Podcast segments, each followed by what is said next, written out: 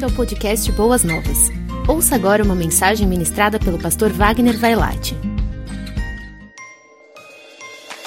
Queridos irmãos, é tão bom estarmos aqui domingo pela manhã já estudando a palavra de Deus. Já tivemos o nosso primeiro culto, o culto da herança. Já estamos agora no segundo culto. Vamos nos preparar também para o culto da noite. E nesse mês estamos falando a respeito da volta de Jesus. Mas antecipadamente eu quero convidar todos vocês para o culto de meio de semana, quarta-feira, 20 horas.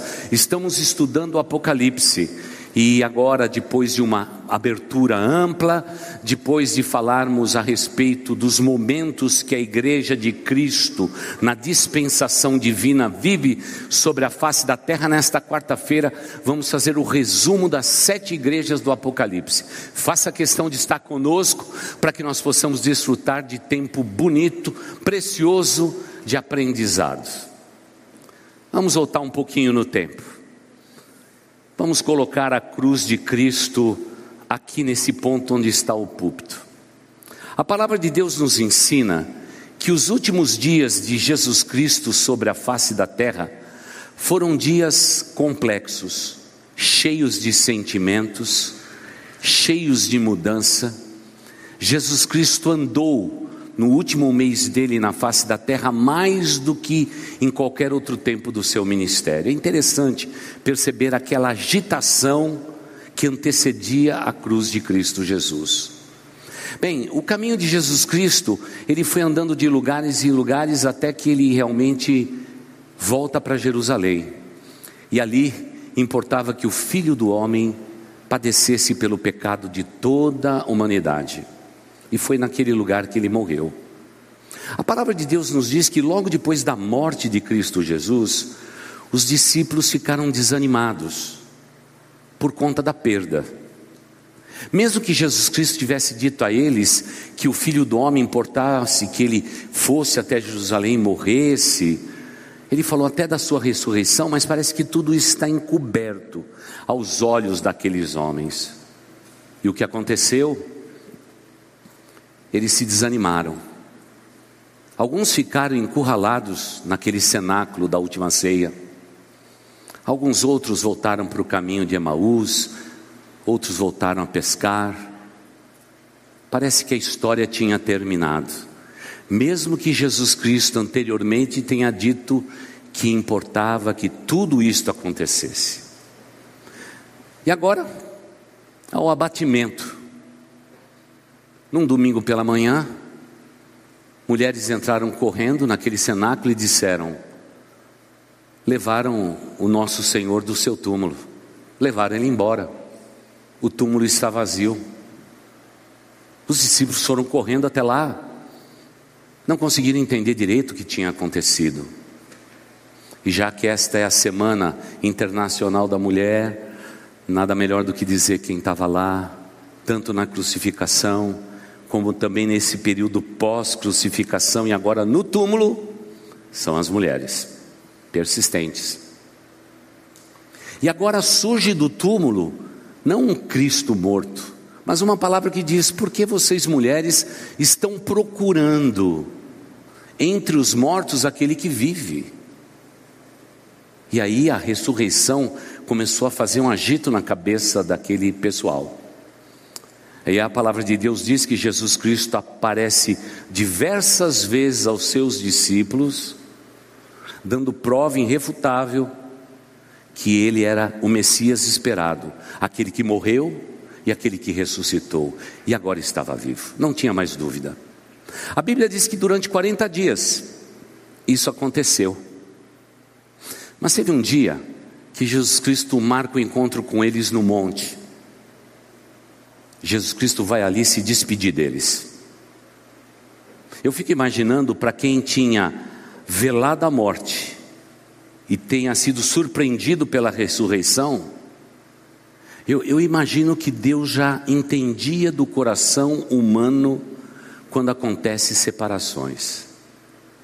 Eu sei que todos nós já enfrentamos momentos de separação. Talvez seja por isso que quando Jesus marcou com seus discípulos naquele monte, passados 40 dias depois da sua morte e, e a sua ressurreição, O próprio céu já sabia como aqueles homens se sentiriam vendo Jesus Cristo ascender aos céus e ser encoberto pelas nuvens. Parece que em menos de 40 dias eles sofreriam duas perdas. Por isso Jesus Cristo os comissionou e disse: Ei, vocês vão pelo mundo inteiro, pregue esse evangelho, ensine as pessoas a guardar todas as coisas que eu vos tenho mandado, e eu prometo estar com vocês até a consumação dos séculos. E agora Jesus Cristo ascende aos céus, diante dos olhos e da testemunha, não só dos discípulos, mas segundo a tradição, a mais de 500 pessoas. Todos viram Jesus Cristo subindo. Você consegue imaginar essa cena? Jesus subindo, sendo ascendido aos céus, e daqui a pouco as nuvens começam a encobrir Jesus. No momento eles estão vendo Cristo subindo, ascendendo aos céus, e no momento seguinte Jesus Cristo desaparece nos ares. E enquanto eles estão lá olhando para os céus, quem sabe com lágrima nos olhos, Jesus se despediu de nós. Ele pediu para que a gente fique em Jerusalém, até que do alto sejamos revestidos. Eles estão ainda olhando, e a palavra de Deus nos diz assim: anjos de Deus ficaram atrás deles. Eu fico imaginando que os anjos vieram, foram mandados por Deus, porque estavam todos boquiabertos, assim, ó. Os anjos estavam lá para fechar a boca deles, assim, calma. E como se fosse um gesto bondoso de Deus, ele diz assim: Eu não quero que vocês vivam aquele momento de luto porque vocês a partir de agora vão viver a mais absoluta alegria da vida de vocês. E agora, há uma palavra dita pelos anjos, registrada no livro de Atos dos Apóstolos. Livro esse que originalmente era denominado Atos do Espírito Santo de Deus. Eu quero que você abra a sua Bíblia em Atos, capítulo 1 e nós vamos ler os versículos de 9 a 11, é aí que começa a, nova, a nossa caminhada. Atos capítulo 1, versículos de 9 até 11. Assentados como estamos, com toda a reverência que é peculiar do povo de Deus, quando a palavra de Deus é lida, vamos acompanhar a leitura do texto. Atos capítulo 1, versículos de 9 a 11. Diz-nos assim a palavra do Senhor nosso Deus: Tendo dito isto, foi elevada às alturas, enquanto eles olhavam, e uma nuvem o encobriu da vista deles. E eles ficaram com os olhos fixos no céu enquanto ele subia. De repente, Puxa vida, eu estou aqui há 28 anos e ainda não preguei de de repente, mas eu, eu vou pregar ainda sobre o de repente de Deus. De repente, surgiram diante deles dois homens vestidos de branco, que lhes disseram: Galileus, por que vocês estão olhando para o céu? Este mesmo Jesus que dentre vocês foi elevado ao céu, voltará da mesma forma que o viram subir. Amém. Deixa eu dizer para você, varões galileus, varoas, o mesmo Jesus que os discípulos viram subir aos céus, ele vai voltar. E isso enche o nosso coração de esperança porque esta é a fé que nós temos vivido e tem sido transmitida de forma oral, visível, e temos lido na palavra de Deus que esse Cristo que foi aos céus, ele vai voltar para nos buscar, ele não vai nos deixar órfãos. E é interessante que esse de repente de Deus vai nos dizer claramente que nós somos o povo da promessa de Deus. Porque bastou Jesus ser ascendido aos céus, já vem uma promessa, dizendo: Deus te diz, varões galileus, o mesmo Cristo que vocês estão vendo subir, ele vai voltar para buscar vocês. É a promessa do nosso Deus, promessa maravilhosa e grandiosa. E essa promessa é aguardada por todos nós há séculos, há milênios. Mas eu lembro a todos vocês, provavelmente sejamos a geração que estamos mais próximos do cumprimento dessa profecia do que todas as outras que nos antecederam. Com certeza. Lembre-se da igreja de Tessalônica. Quando ela soube que Jesus ia voltar, a turma vendeu tudo que possuía e foram para a porta da igreja para Jesus voltar, esperando Jesus voltar. Paulo teve que consertar e dizer que o dia, a hora, ninguém sabe, porque foi assim que aquela igreja reagiu à realidade, à realidade da volta de Cristo Jesus. Mas irmãos, não nos enganemos esse Cristo que subiu aos céus, ele não deixou a sua igreja órfã. O que, que ele providenciou para substituir a presença poderosa dele sobre a face da terra? Quem ele deixou no lugar, irmãos? Quem ele deixou no lugar? Eu não ouvi. Quem ele deixou no lugar? O Espírito Santo. Glória a Deus por isso. Um profeta lá do Antigo Testamento, ele diz: haverá um dia em que o Espírito Santo não vai possuir um rei, um sacerdote, um pai, e de repente vai embora. Aquele que é propriedade de poucas pessoas e temporariamente, lá no Antigo Testamento, um dia Deus derramará do seu espírito sobre toda a carne.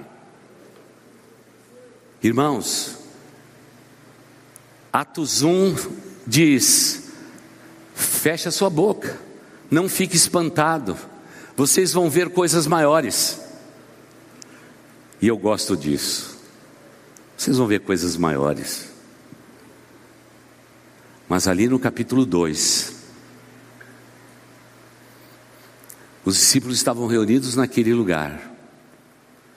E o Espírito Santo foi derramado não sobre, só sobre eles, mas foi derramado sobre a vida de todos aqueles que creem no Senhor Jesus Cristo.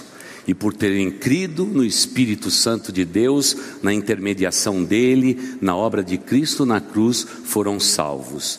E a Bíblia diz que se fomos salvos, somos selados com o Espírito Santo da promessa.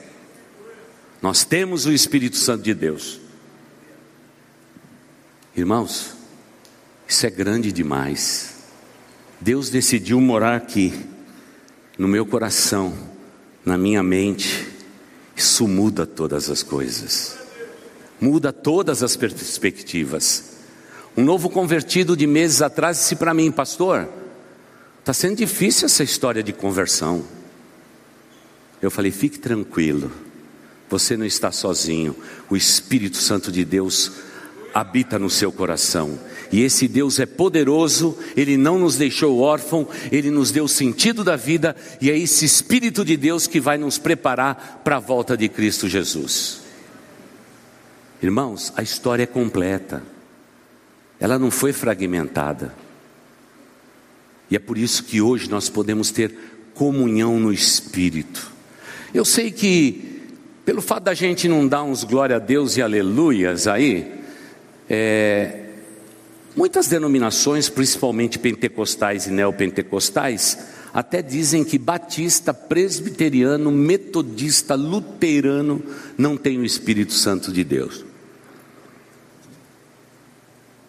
Quero dizer para esse povo todo que não é nenhum pentecostal, nem nenhum pentecostal, nem batista, nem presbiteriano, tem o Espírito Santo de Deus. Quem tem é Deus e Ele dá a quem Ele quer. A igreja dele é a igreja dele, não é de nenhum outro. Por isso temos que ser muito claro a respeito disso. Agora que o povo batista é meio quietinho, é. Ah, povo quietinho, povo comportado.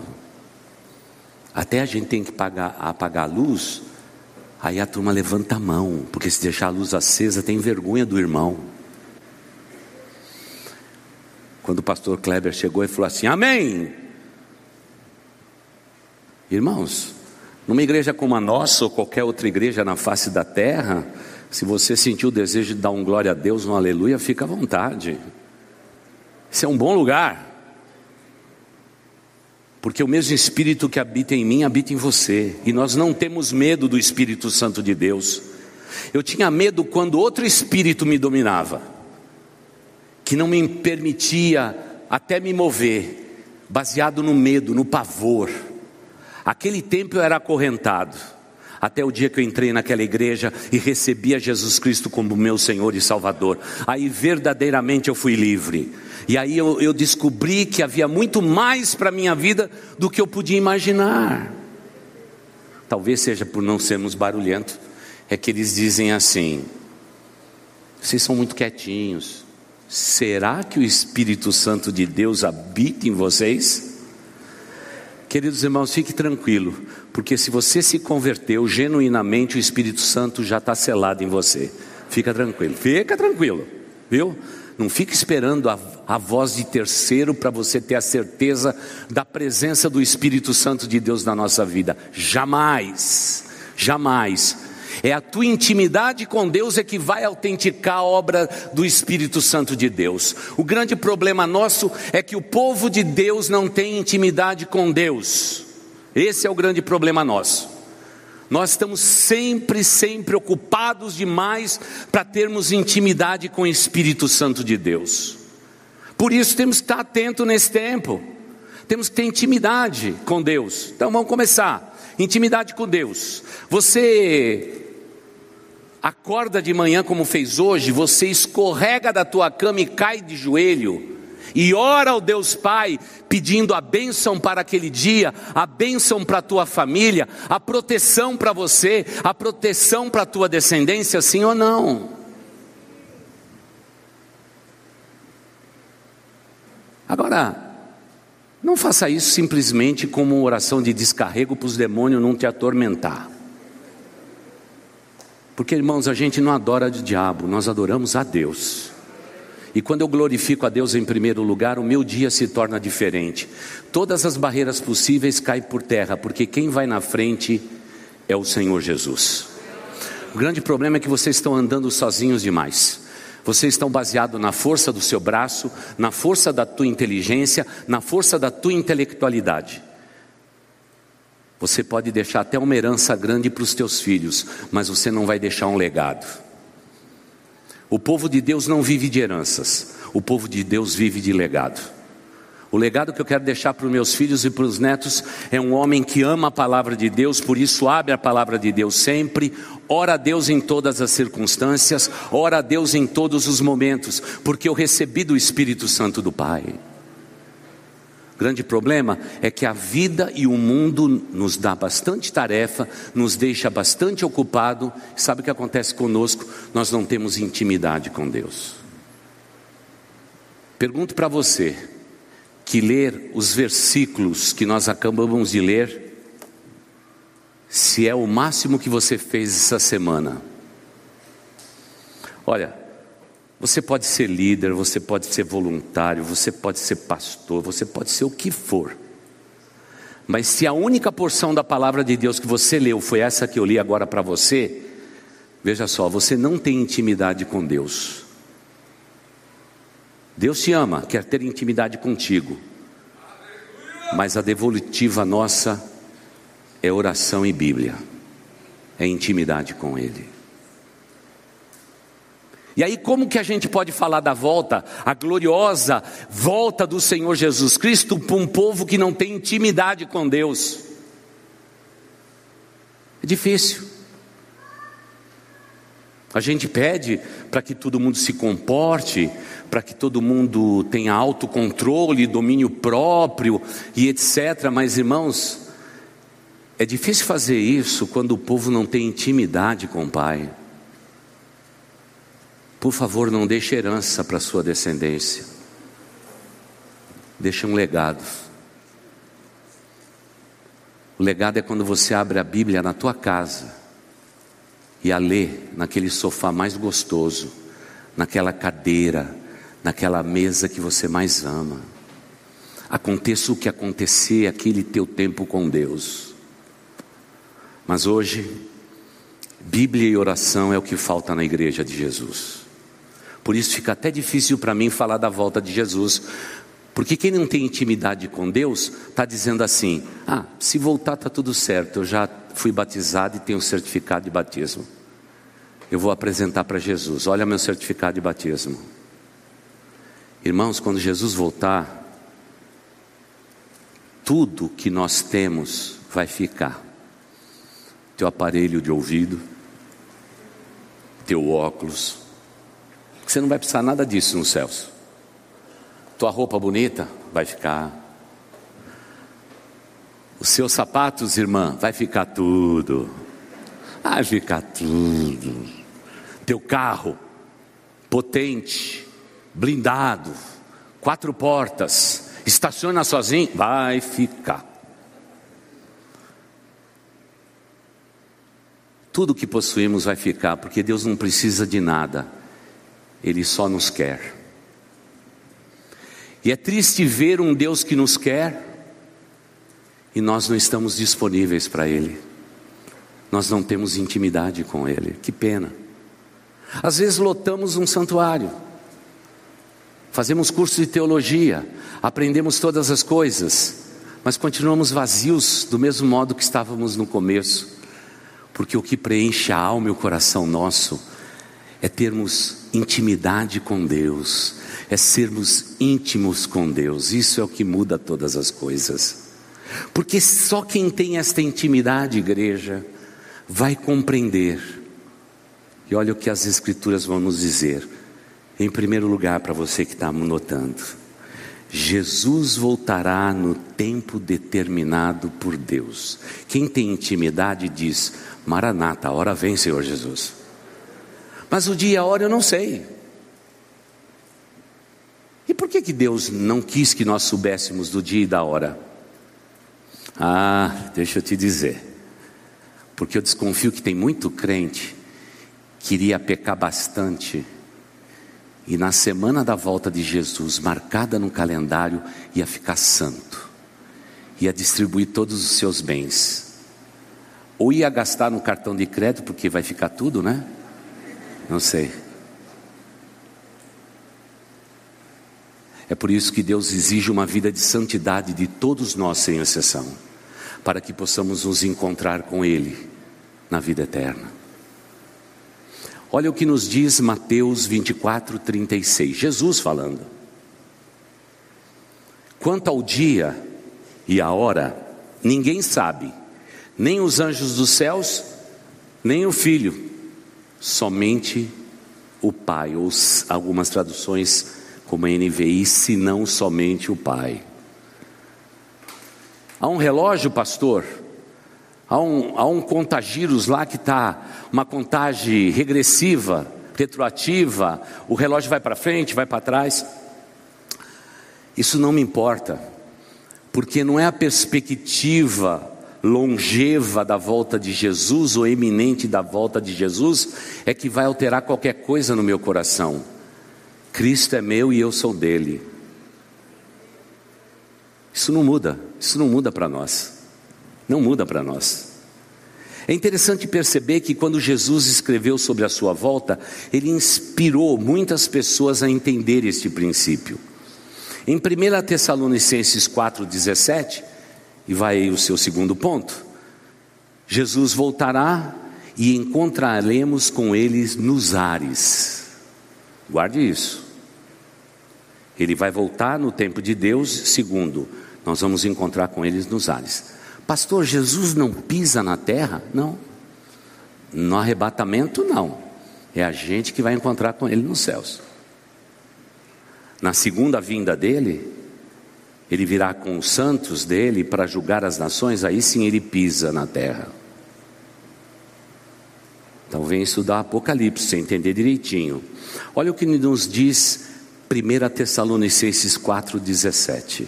Depois disso, os que estivermos vivos seremos arrebatados juntamente com eles nas nuvens, para o encontro com o Senhor nos ares, e assim estaremos com o Senhor para sempre. Você consegue entender o que esse texto significa? Então deixa eu explicar. Deixa eu tirar esse paletó porque está quente, viu, irmãos? Está pegando fogo, viu? Mas o que alegra meu coração é saber que o inferno é pior, né, irmãos? Por isso que nós vamos para o céu, né, irmãos? Graças a Deus, o inferno vai ser pior que isso. Irmãos, é mais ou menos o seguinte: durante todo esse tempo da história, e que tem estudado Apocalipse conosco já está entendendo, desde Gênesis até a eternidade há um fio de ouro que percorre toda a história. Esse fio de ouro tem um nome: Jesus Cristo. Não importa o texto da Bíblia que você leia, o fio de ouro está lá. Porque quando a Bíblia não fala dele, aponta para ele, Jesus, o Senhor de tudo. Porque dele, por ele e para ele foram feitas todas as coisas. Glória, pois, a ele eternamente. Amém. E agora, o que vai acontecer conosco? Um dia desse, que a gente não sabe nem o dia, a hora, mas esse dia vai chegar, nós seremos arrebatados. Nós seremos arrebatados. Obrigado, bom diácono. Nós seremos arrebatados, irmãos. Que, que significa isso? Nós vamos desaparecer. Vai ser legal esse dia, porque se fosse hoje, até o final dessa mensagem, eu fico imaginando os sapatos de vocês aí, as roupas todas de vocês caídas em cima dessas cadeiras. Os parentes nossos vinham nos buscar dizendo: Vocês não chegaram para o almoço? É que nós fomos comer nos céus. E a palavra de Deus diz que naquele momento do arrebatamento, Deus vai nos dar o poder para que a gente possa viver as próximas coisas. Teremos um privilégio muito grande, a mente de Cristo. Então, irmã, irmão, fica fora dessa história. Todo crente diz assim para mim, pastor, eu quero chegar no céu e eu quero ver Jesus. Fica tranquilo que você vai ver, ele está lá. Foi preparar lugar para nós. Mas, pastor, eu quero, eu quero perguntar para Moisés é, a respeito do corpo dele, aquela história dos anjos vim brigar pelo corpo de Moisés, os restos mortais de Moisés, como diz o livro de Judas. Pastor, eu quero perguntar para Paulo, qual que é o espinho na carne? Tem outros que vão dizer assim, eu quero perguntar para Pedro como ele se sentiu quando a sogra dele foi curada. Não é?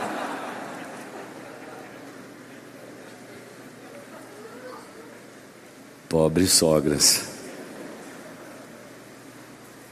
Irmãos, nós não vamos precisar fazer isso, porque quem tem a mente de Cristo, todas as respostas estão lá. Pastor, eu vou me lembrar de quem ficou, mente de Cristo. Eu vou lembrar de quem está lá e eu estou vendo que não era para estar tá lá, mente de Cristo.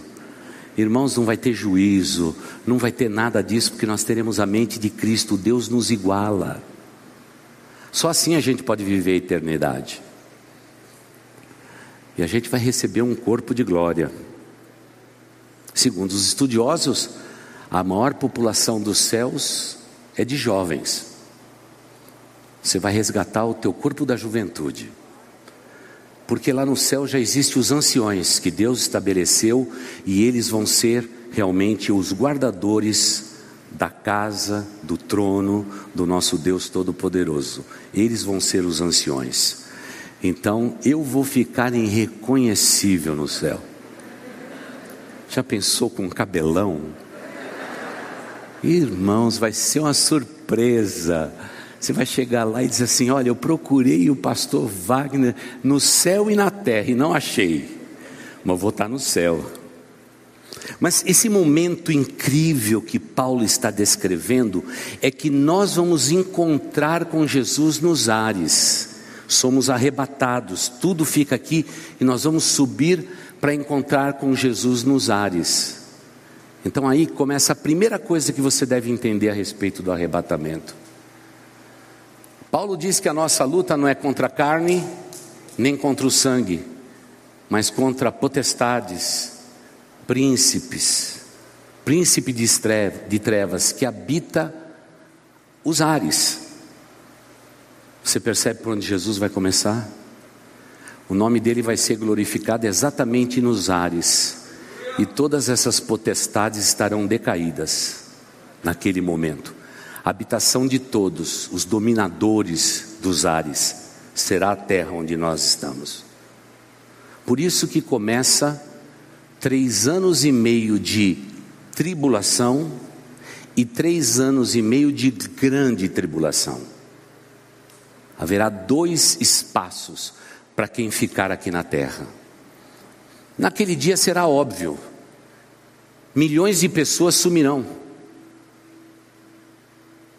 Você pode perguntar para os pilotos da nossa igreja, por que, que eles estão sempre na cabine em dois ou três?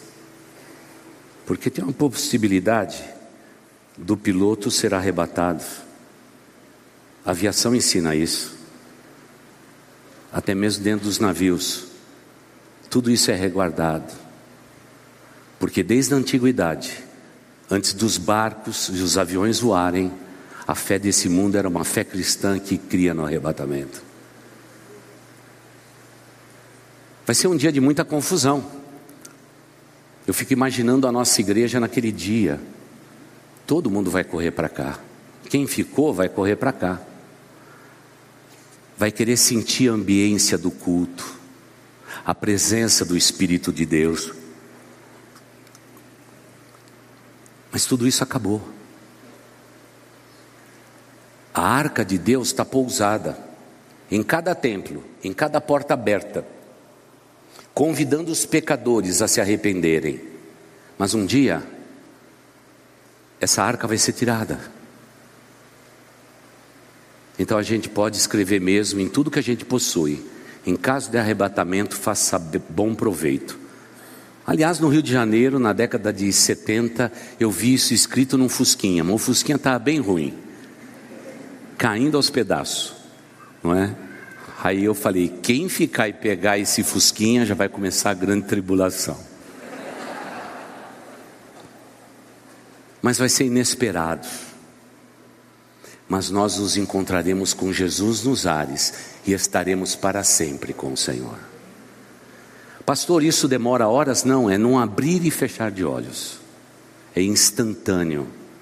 Multidões e multidões de pessoas serão arrebatadas. E aí nós vamos dar bastante trabalho para o anticristo, porque ele vai ter que explicar o nosso sumiço. E como ele é um bom anticristo, ele já logo de primeira vai dizer para todo mundo: olha, seres extraterrestres vieram e levaram toda essa turma que não presta embora. Só ficou quem presta. E aí a turma vai dizer: que bom que eu presto. Presta para a grande tribulação e para o juízo final, meu filho. Porque é isso que vai aguardar a humanidade. Por isso essa promessa ela é muito forte. Jesus não pisa na terra, eu encontro com ele nos ares. Estarei para sempre com o Senhor. Acabou. Acabou para nós. A palavra de Deus diz em terceiro lugar que Jesus voltará de uma forma inesperada. Olha o que diz de novo Mateus 24, 27. Aliás, os, os capítulos finais de Mateus, eles são muito poderosos. Porque assim como o relâmpago sai do Oriente e se mostra no Ocidente, assim será na vinda do Filho do Homem. Assim, ó. Como um relâmpago, ninguém consegue detê-lo. É assim que será. Portanto, Jesus voltará de forma inesperada para esse mundo que nós estamos vivendo. Talvez nesse ponto alguém diga assim, mas pastor, tudo isso é muito cruel. Por que, que um Deus de amor vai fazer isto com a humanidade? Vai levar uma parte e deixar a outra? Tribulação, grande tribulação. Pastor, por que, que Deus vai fazer uma coisa desta? Deus não fez nada disso. Ele, desde quando enviou Jesus, Ele está convidando o homem ao arrependimento. As igrejas espalhadas sobre a face da terra têm uma porta só dizendo: venham, venham se encontrar com Jesus. Jesus é caminho, verdade e vida. Creia no Senhor Jesus Cristo e será salvo tu e a tua casa. O convite está estendido. Mas o, o, grande problema é que quanto mais os anos vão passando, parece que o homem fica mais duro de coração. Talvez você esteja hoje aqui e você diga, pastor, eu sou um desses que tem um coração duro, pastor. Pastor, só de ter sido convidado para vir para uma igreja, já fiquei preocupado. Já fiquei preocupado, já tenho um preconceito, já fico preocupado com crente. Eu não gosto muito de crente, pastor. Eu não gosto muito de pastor. Pois é, mas hoje você está aqui, Deus escolheu você para estar tá nesse dia para falar tudo isso para você. Então, quem tem ouvidos, ouça o que o Espírito diz à igreja. Abre os teus olhos, porque nem aquilo, tudo aquilo que parece estável é estável, porque num abrir e fechar de olhos seremos arrebatados. Seremos arrebatados. Então, talvez alguém pergunte assim, mas pastor, e esse tempo nosso da peregrinação? Fique tranquilo. Nós estamos aqui de passagem. Nós cantamos uma canção aqui na igreja que a gente diz assim: não decore quarto de hotel. Quando você vai para o hotel, você leva os quadros que você mais gosta, a fotografia dos seus, prega na parede do hotel, porque você vai passar ali dois dias. Você faz isso? Não, então por favor, nesse mundo de hoje, também não fique decorando muito a tua vida, porque tudo aqui é passageiro. Tudo passageiro, e no abrir e fechar de olhos, tudo isso vai acontecer. Jesus também voltará, mas antes ele vai dar os seus sinais. Nós estamos vivendo esses sinais hoje. Ó, de acordo com a pesquisa geológica dos Estados Unidos, que é o instituto mais forte do mundo, ele diz assim: olha, de 1890 até 1930, quem nasceu antes de 30 aqui? 1930, quem nasceu? Então ninguém viu o terremoto. Houve apenas oito terremotos medidos na escala Richter de seis pontos ou mais. Vamos andar na história. De 1930 a 1960, quem nasceu aí nesse período? Levanta a mão. Ah, vocês passaram é, pelo terremoto. Alguns até pisaram na água do dilúvio. Houve 18 terremotos. Você ficou sabendo disso? A turma que levantou a mão agora? Então vamos lá. De 1960 até 79, quem nasceu de 60 até 79? Ok, deixa eu avisar vocês, tá bom? 64 terremotos catastróficos. O negócio só está aumentando. Quem nasceu de 1980 até 96, quando foi feita essa pesquisa? Levante a mão. Pois é, 200 terremotos para vocês. Jesus Cristo disse que Ele daria sinais. E um dos sinais é pequenos e grandes terremotos. A terra será abalada. Deus tem o um controle disso tudo. E Ele sabe que desde que Ele criou o mundo haveria um colapso. E o colapso está chegando. Por outro lado, como a gente tem dito sempre a vocês, Jesus Cristo diz em Mateus 24, 12 o seguinte: devido ao aumento da maldade no mundo, o amor de muitos se esfriará. E hoje a gente está vivendo já esse esfriamento irmãos, para trazer crente agora na igreja, depois da pandemia. Irmãos, tá difícil. Tá difícil. Olha, tá difícil. Tem gente que diz assim: "Não tomei vacina. Tomei vacina, mas não estou seguro." Quando tudo isso passar, eu já estou perdendo a esperança que essa turma vai ser arrebatada. Se demorar muito, tome cuidado. Mas o amor está se esfriando.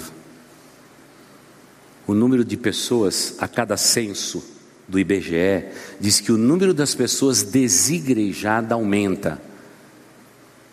No censo desse ano, 2022, vai acontecer de novo. O número das pessoas sem esperança e sem igreja, etc., vai aumentar. Cada vez que eu ouço isso, todo mundo chega para mim no domingo e diz assim: Pastor, o senhor viu o IBGE? Aí eu digo para eles assim: Eu vi a Bíblia, o amor vai se esfriar. Aí eles dizem para mim: É verdade, pastor, eu vi o IBGE e não vi a Bíblia. É Jesus quem disse: vai esfriar. Porque veja só, para a gente animar a igreja, a gente tem que dar o que a igreja quer. É cada culto um show. Duas horas e meia de show e 15 minutos de pregação da palavra. E ainda se o pastor não tiver no Instagram uns 70 mil seguidores, eu não vou. Está esfriando. guerras e rumores de guerras. Olha o que diz Mateus 24, 7, é Jesus dizendo: Nação se levantará contra nação, e reino contra reino, haverá fomes, essa palavra fome significa fome em grande profundidade, e vocês vão contemplar terremotos em vários lugares. Leia comigo outro texto que fala sobre a perseguição. Mateus 24, 9. Então eles os entregarão para serem perseguidos e condenados à morte, e vocês serão odiados por causa de todas as nações, por minha causa. Jesus quem falou. Hoje nós temos uma lista dos 60 países que mais perseguem cristãos. Eles continuam morrendo. São nossos irmãos em Cristo. Eu faço parte de um grupo de pastores ao redor do mundo e toda vez que acontece alguma coisa com uma guerra como essa, a gente fica sabendo de primeira mão notícias lá da Ucrânia a respeito de tudo o que está acontecendo. Os relatos são inacreditáveis. Milagres que Deus está fazendo na, na Ucrânia. Tem alguém, um ucraniano aqui? Descendente de ucraniano? Levanta a mão. Tem aí? Slava Borro. É, irmãos. 69 países você não tem a liberdade que nós temos aqui. Então isso já começou. Mas não fica muito feliz por estar no Brasil, não, porque já tem uma turma aí meia brava que já está invadindo os templos e estão querendo botar fogo em tudo. Jesus Cristo disse: vai ter perseguição. E a gente tem que estar atento a todas essas coisas. Irmãos, se houver perseguição, estaremos firmes. Se precisar morrer por Jesus Cristo, eu morro por Cristo Jesus. Como meus irmãos ucranianos estão nos porões orando a Deus e pedindo o fim da guerra, e se explodir uma bomba, eles vão se encontrar com Jesus e está tudo certo. Poupar as mulheres, as crianças, os homens ucranianos, gente de fibra, está tudo de joelho, congregando a igreja para que, porque eles creem que a igreja é a esperança do mundo, dispostos a morrer por Cristo Jesus. A perseguição já começou. A palavra de Deus também diz em Mateus 24, 14, só para recordar o coração de todos vocês, diz o texto sagrado em Mateus 24, 14: Esse evangelho do reino será pregado em todo o mundo, como testemunha de todas as nações, então virá o fim. Temos coisas para realizar? Claro que temos, irmãos. Um país grande como o Brasil, nós temos ainda tribos não alcançadas principalmente no Alto Solimões. E porque nossa igreja está lá pertinho, né, Eliseu? Está lá pertinho, para que a gente possa treinar uma nova liderança cada mês de janeiro e de julho. Eu não posso subir o Alto Solimões, há impedimentos de lei. Eu não posso andar por aquelas terras ricas, cheias de minérios. Os mineradores até escapam e conseguem entrar lá, mas nós não podemos, como igreja, entrar naquele lugar. Decidimos montar um seminário à beira do grande rio, e ali naquele lugar estamos treinando liderança.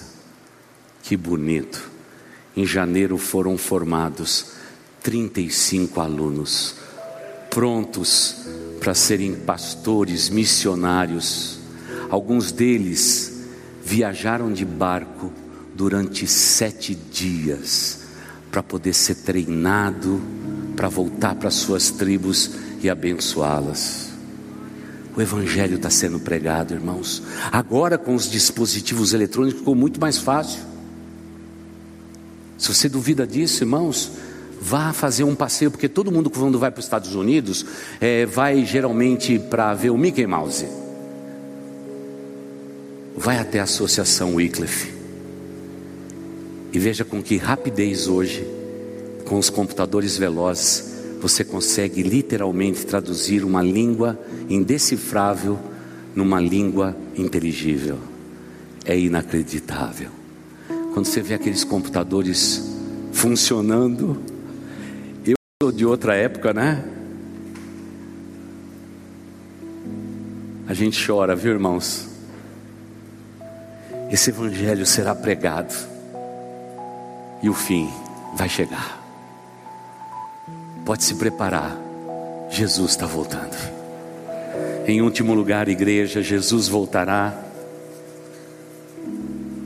E há sempre nas Escrituras Sagradas um apelo ao arrependimento. Quando a gente fala do fim, sempre há um apelo incontido ao arrependimento. Veja o que nos diz Hebreus 3, versículos 7 e 8. Assim como diz o Espírito Santo, Hoje, se vocês ouvirem a sua voz, não endureça o coração, como na rebelião, durante o tempo da provação no deserto, comparando cada coração duro com o povo de Israel que arrazoava e discutia com Deus o tempo todo. Meu amigo, se você está aqui, se você me assiste pela internet, se você hoje ouvir a palavra de Deus, não tome como duro o teu coração. Receba nesta manhã o Senhor Jesus Cristo. E quando você entregar a sua vida, a Bíblia diz que os seus pecados serão perdoados. Você será selado com o Espírito Santo da promessa e você tem parte com tudo isso que o pastor tentou descrever. Porque quem pertence a Cristo está nas suas mãos. Jesus nunca nos abandona. Ele sempre será Emanuel, Deus conosco.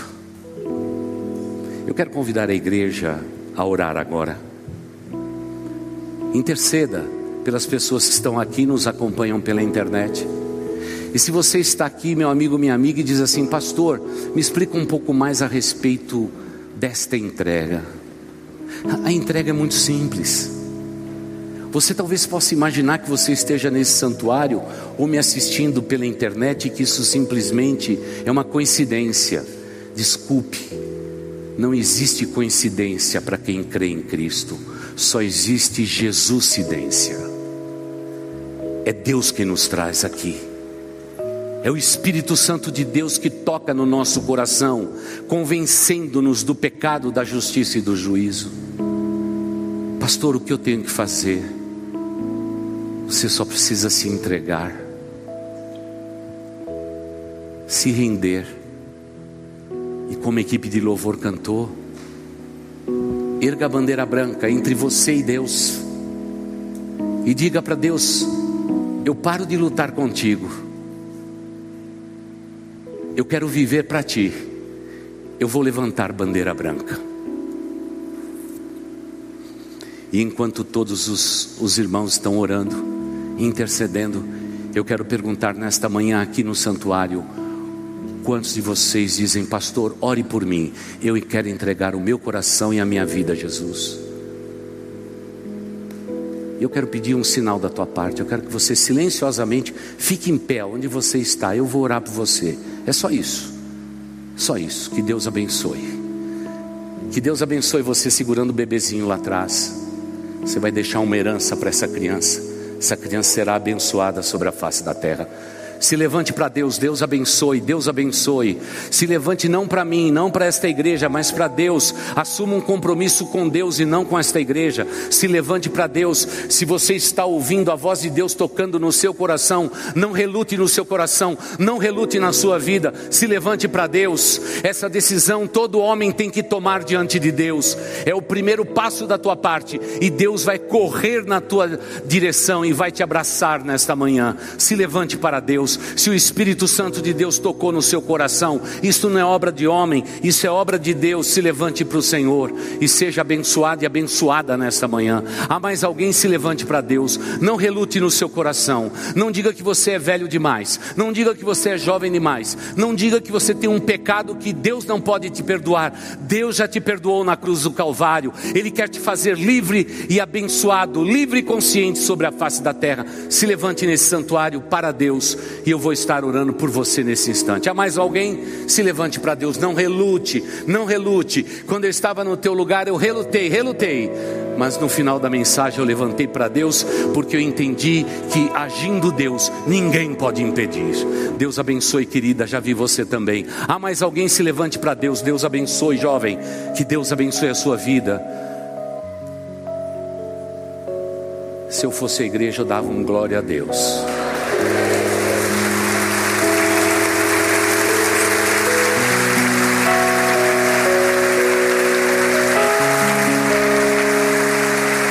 Amigo, minha amiga, se você já recebeu um Novo Testamento, você pode sentar, eu já vou orar por você, por cada um de vocês, porque Deus conhece o coração de vocês. Olha, precisamos de alguém aqui, Dani, esse jovem aqui. Você recebeu já? Não, né? Então, Dani, está bem aqui na frente, perto da grua. Levante a mão aí quando o Daniel chegar perto de você. Ó, mais um aqui, olha, desse lado de cá, diáconos, aqui, ó, Marcos. Isso, faz favor. Se você já levantou, fez o sinal na direção de Deus, esta igreja vai orar por você agora pedindo que Deus faça todo o conserto dele na tua vida. E se você me assiste pela internet, entre aí no YouTube agora e só diga assim: entreguei a minha vida a Jesus. Entreguei a minha vida a Jesus hoje. Só coloca isso, tá bom? Se você puder deixar o número do seu telefone, tá bom? Ou ligar para nós, vai ser muito importante a gente poder ouvir de vocês também. Vamos orar a Deus, igreja. Pai amado, Pai querido, por cada um destes queridos que ficaram em pé. Até esse momento, alguns deles desconhecidos de nós, mas agora esses queridos têm uma família, a família de Deus sobre a face da terra. Pai de amor, eu te peço pelo nome de Jesus que cada um deles em seus corações, que eles possam confessar os seus pecados, que Jesus Cristo entre com a providência do sangue do Cordeiro Jesus Cristo, que seus pecados sejam perdoados e lavados no sangue do Cordeiro Jesus Cristo, que tira o pecado do mundo.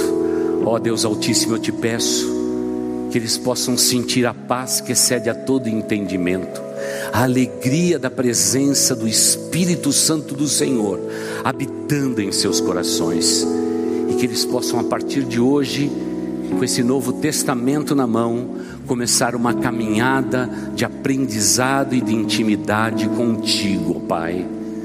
Pai de amor, junto deles, Pai, eu te peço, abençoe as suas famílias, que suas famílias sejam abençoadas pelo Senhor, através de suas vidas preciosas, porque quando alguém no lar entrega a vida a Jesus Cristo, salvação se aproxima daquela família, ó Deus. Por aqueles que nos assistem pela internet, a tua bênção, ó Deus, nesse momento de decisão. Enfim, ó Pai, não queremos ter um coração duro, pelo contrário, nós queremos ouvir a voz do Teu Espírito Santo. Pai de amor, eu te peço, pelo nome de Jesus Cristo, abençoa hoje a Tua igreja e o Teu povo, para que possamos viver dias de expectativa a respeito da volta de Jesus, mas certos de que nós pertencemos a Jesus e que nós subiremos. Obrigado pela esperança e a promessa do arrebatamento. E só podemos dizer mais uma vez, num culto como este, Senhor Jesus, Maranata, Ora vem, Senhor Jesus. E é no teu nome que assim oramos, dizendo amém e amém. Você ouviu o podcast Boas Novas? Não se esqueça de seguir nosso canal para ouvir mais mensagens que edificarão a sua vida.